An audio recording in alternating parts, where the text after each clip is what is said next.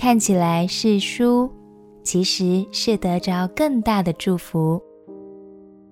朋友平安，让我们陪你读圣经，一天一章，生命发光。今天来读创世纪第十三章。从亚伯兰一直到约瑟这几代，通常被称为列祖时代，意思是以色列的先祖。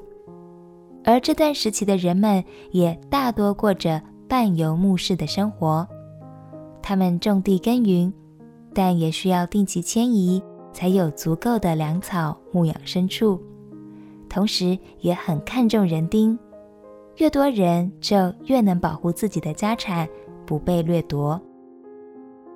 但现在，亚伯兰和他侄子罗德的人口、牛羊加起来实在是多到不行了。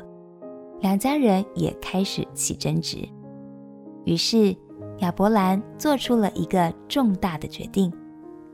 让我们一起来读《创世纪》第十三章。《创世纪》第十三章，亚伯兰带着他的妻子与罗德，并一切所有的，都从埃及上南地去。亚伯兰的金银牲畜极多。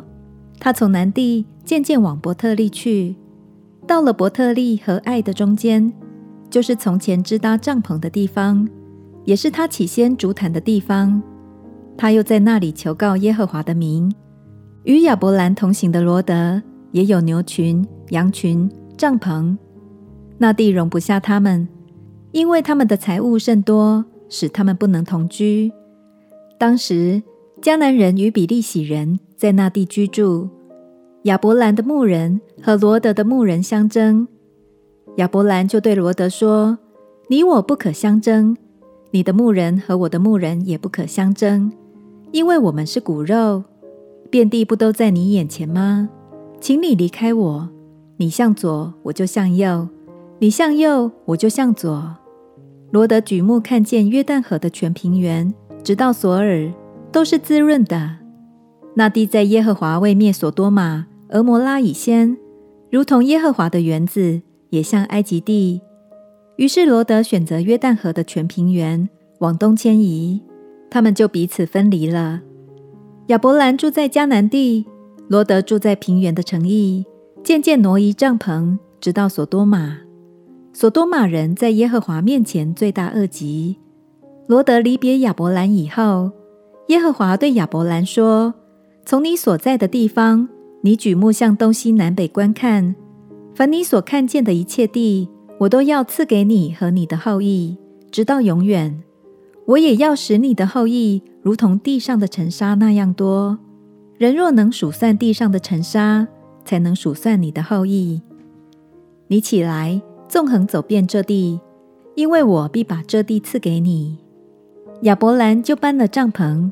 来到希伯伦曼利的橡树那里居住，在那里为耶和华筑了一座坛。